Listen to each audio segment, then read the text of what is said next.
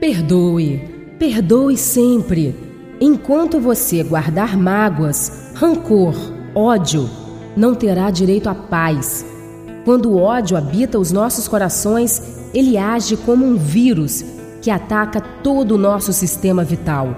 Com ódio dentro de nós, não somos merecedores da misericórdia divina. De que adianta dizer que não perdoa aquela pessoa que lhe fez mal há tantos anos atrás? É bem possível que tal pessoa nem se lembre de você, ou que até mesmo já esteja em outro plano. Perdoe e siga em frente. Nunca ninguém será feliz com mágoa no peito.